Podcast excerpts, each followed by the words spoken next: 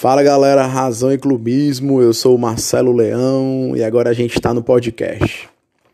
Meus irmãos, ainda nesses nossos episódios, falando sobre esses nossos episódios referentes ao Fortaleza Esporte Clube, aquilo que nos une, no episódio de hoje a gente vai falar sobre os goleiros do Fortaleza, goleiros tricolores que marcaram.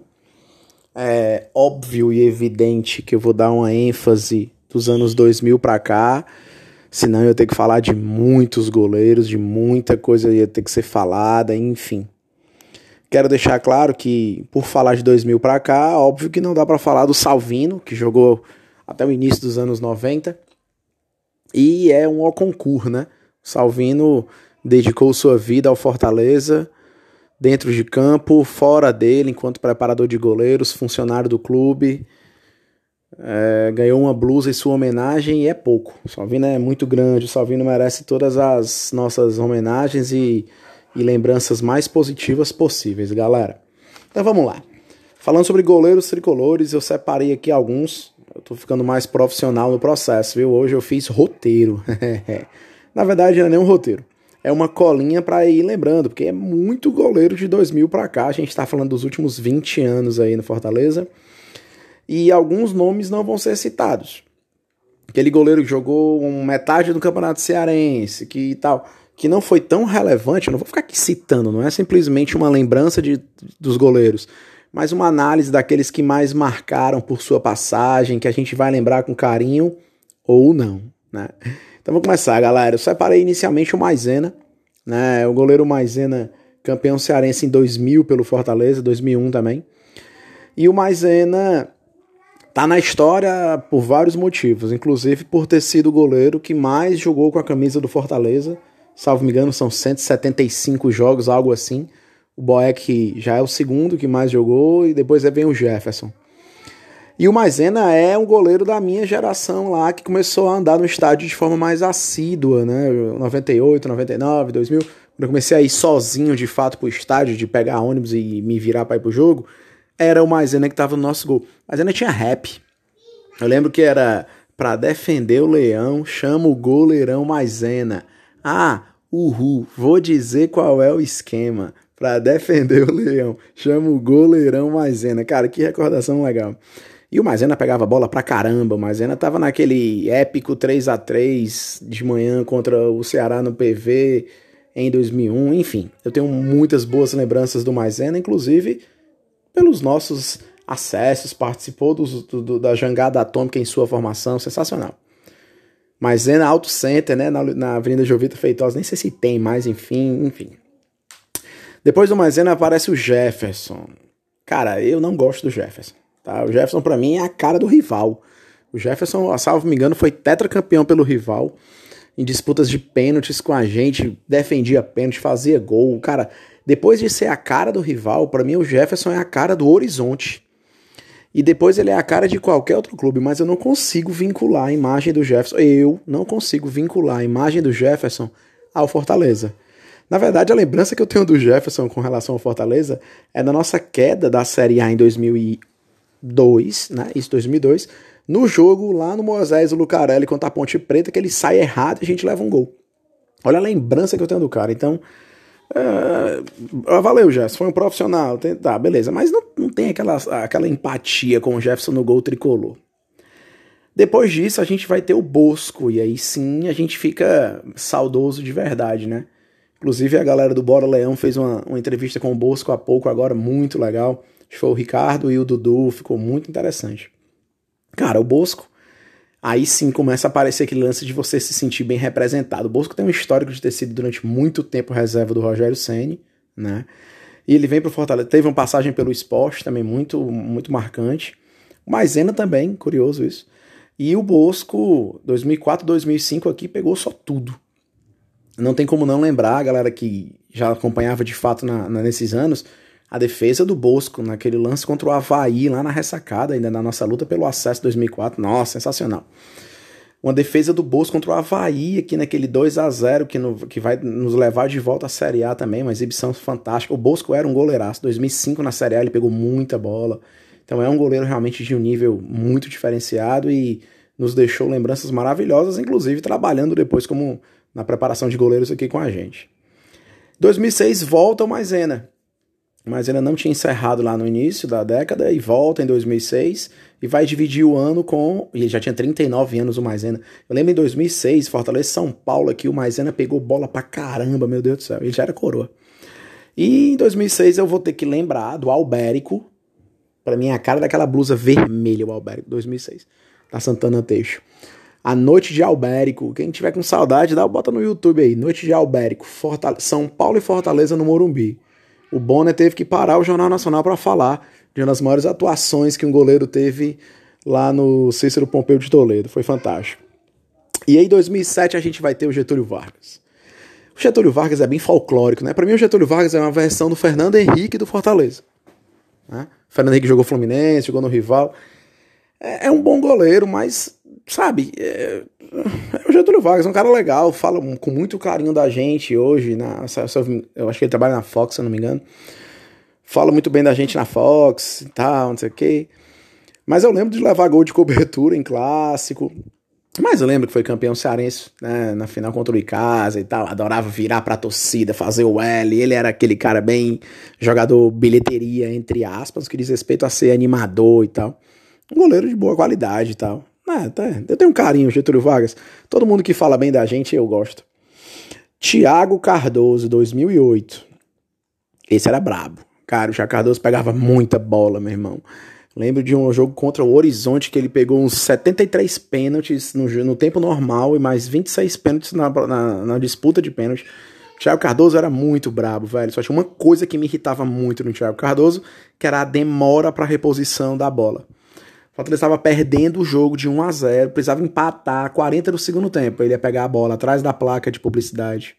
Vinha caminhando bem devagar colocava a bola no local para chutar, virava de costas e caminhava lentamente. E a galera gritando: Vai, Tiago Cardoso, pelo amor de Deus! Aí é que ele acordava. Mas era um barato, era um goleiraço. Ídolo do Santa Cruz. A torcida do Santa Cruz tem ele como um ídolo. 2009, Douglas, o menino Douglas. A gente até comentou um dia desse, eu acho, não, não lembro bem, ou foi um vídeo do feed, aquela final do Cearense de 2009, o que esse Douglas pegou de bola, o tricampeonato é dele em 2009. Chute do boiadeira no final, o caceta, o rival em cima. E o moleque Douglas pegou tudo. Eu gostava muito do Douglas. É, moleque base, novo e tal, enfim, cria nossa. Infelizmente, eu tenho uma marca do Douglas que é aquele erro, aquela falha que ele cometeu contra o Águia de Marabá, isso já em 2010. Né? Mas, enfim, ficou infelizmente marcado por esse, esse fato. Mas o Douglas era um goleiraço, um goleiraço. Fabiano 2010. Aí, meu amigo, fica punk, porque o Fabiano é o cara que vai pegar o pênalti do Misael e vai fazer o Fortaleza ser tetracampeão entre não só ele, mas enfim, é o, o grande símbolo do tetracampeonato é a defesa do Fabiano, goleiraço. O Fabiano me lembrava muito o estilo do Maisena, eu fazia muito essa referência. E o Fabiano, inclusive, vai jogar 2010, 2011, ali vai intercalar 2011 com o monstro. Lopes. Nossa Senhora. Lopes é 2011, 2012. Cara, o Lopes era muito bom, porque o Lopes ele tinha falhas. Cruzamento na área, o Lopes deixava todo mundo desesperado. Se eu não me engano, foi o Lopes que levou um gol de cobertura contra o Brasiliense pela Série C. Ou foi o João Carlos, eu não vou lembrar agora. Porque o João Carlos jogou 2013, é depois do Lopes. Mas o Lopes era uma relação de amor e ódio. Às vezes tinha defesas me memoráveis debaixo das traves. Mas cruzamento do rival, ou de qualquer que seja o time, rival em campo, nossa senhora, amarra as almas que o Lopes ia tentar pegar era o caos.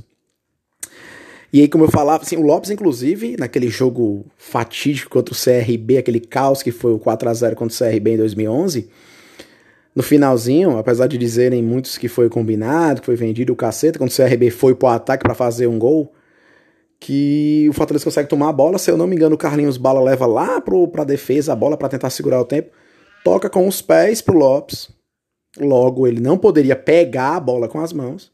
E ele pega a bola com a mão, assim, tranquilamente. O juiz, não sei se não percebeu o que foi que aconteceu naquela hora. Eu tive um mini infarto na, na arquibancada nesse instante. Mas o Lopes era uma relação muito legal. E aí vem o João Carlos, como eu dizia, 2013, que era um cara muito frio e tal, aquele caladão e tal, muito alto, pegava bola pra caramba. Mas em 2013, a recordação que eu tenho é mais uma vez fatídica daquele jogo contra o Sampaio Correia, que a gente leva, abre os 2 a 0 classificado em primeiro, tranquilaço, e o Sampaio num bambo encontra dois gols misteriosos, e quem tá no gol é o carequinha Flávio. O Flávio é o goleiro daquele jogo, e eu sinceramente só lembro do Flávio nesse jogo. Em 2014, nosso goleiro era o Ricardo. Cara, o Ricardo não gostava do Ricardo, brother. Teve atuações legais, Campeonato Cearense 2014 e tal, não sei o quê, apesar de a gente não ter vencido o campeonato. Mas a grande marca para mim do Ricardo, e, essa, e é, é, complicado, né, galera? Porque goleiro é uma, uma, uma, posição muito ingrata. O cara pega tudo durante um ano. Ele falhou num lance decisivo, tá marcado. A gente sabe, a gente é boleiro, sabe disso. Boleiro, no meu caso, de ser é, espectador, jogo nada. Mas é muito interessante, porque a imagem do Ricardo que eu tenho é a falha no lance do gol do Macaé. Ele falha bizarramente no gol do Macaé aqui em 2014. E aí baldeia o jogo inteiro, o Valtz consegue empatar o jogo, a bola passa quase subindo, quase era gol do Romarinho. Não esse Romarinho que a gente tem hoje, mas do Romário. E quase vai passando por. Mas a marca daquele jogo, para mim, muito forte, é a falha do Ricardo bizonha. E o Macaé abre 1 a 0 e a gente se desmantela, e enfim, todo mundo sabe o resto da história. Em 2015, Deola de todos esses elementos que eu falei na lista aqui, o cara que se eu pudesse dar um tapa na cara na época que era torcedor e ele estava no gol era o Deola. Cara, eu tinha muita raiva do Deola, brother. O Deola tinha uma pompa, se achava um goleiraço, um cara descompromissado pra caramba, você percebia isso. Mas com uma pala. E quando ele chegou, a gente meio que vibrou. Pô, tá achando o goleirão do Palmeiras aí, o Deola, velho. O cara é brabo e tal. Tá bom. Meu amigo quase entregava o Penta pro rival. Penta que eles nunca tiveram e iam ter nesse lance específico. Ele falha de forma bizonha naquele chute do Ricardinho. A gente consegue, graças ao Cassiano, misteriosamente, não só o Cassiano, né? Todo mundo que participou do lance, todo mundo, do elenco inteiro, enfim, né? Do Correia que pegou a bola, do cruzamento do Anderson, da cabeçada do Tinga. Senão, o Deola tinha estragado ainda mais a nossa história. Porque o que não sai da memória é aquele Fortaleza e Curitiba, que o Deola falha no gol dos caras. Vamos para os pênaltis. 79 pênaltis depois, o Deola propositalmente chuta a bola lá. Você tá vendo que é proposital? Ele vem correndo, o goleiro do Curitiba já tinha caído. E ele chuta de propósito para cima porque era descompromissado, porque era um péssimo profissional. E Deola é uma mancha que a gente teve no gol, porque o Fortaleza historicamente teve goleiros interessantes, mas o Deola, meu irmão, brother, e botava mó queixo, e é isso aí mesmo, graças a mim eu fiz grandes defesas, graças a sei o quê.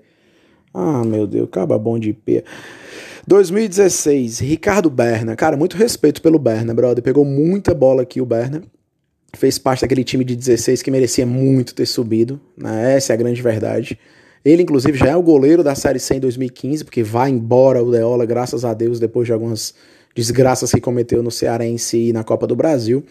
E o Berna pega contra o Brasil de Pelotas e pega contra o Juventude. O Berna fez um Cearense muito bom em 2015 e 2016, né, que a gente se saga, inclusive, bicampeão.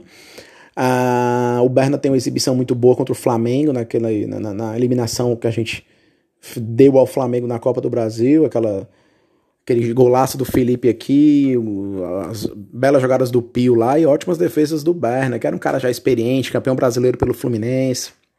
Goleiro que eu tenho muito respeito e admiração, e aquele capacetezinho dele ficou histórico. Aí em 2017 chega Marcelo Boeck, né? Começa a era Marcelo Boeck no Fortaleza, Marcelo Boeck campeão do mundo pelo Internacional. Cara extremamente profissional, né? Era o goleiro da Chapecoense, a gente sabe que aconteceu os episódios na Chapecoense, ele sai de primeiro goleiro como ele era para terceiro goleiro. O Danilo, que era um goleiraço, infelizmente morto na tragédia da Chape, ocupa a vaga de titular, o Boeck fica ali meio que sem espaço no clube, aceita a proposta, vem para Fortaleza e constrói uma das histórias mais legais que a gente tem de atletas com a nossa camisa, né? O Marcelo Boeck, Série C, Série B, Série A, sul-americana. Boeck jogou tudo com a gente, esteve presente em tudo e transformou-se em um ídolo. Se tu me perguntar qual a maior exibição que eu vi de um goleiro do Fortaleza, eu vou dizer sem dúvida nenhuma que é Atlético Goianiense e Fortaleza, né? o jogo que nos dá o título da Série B.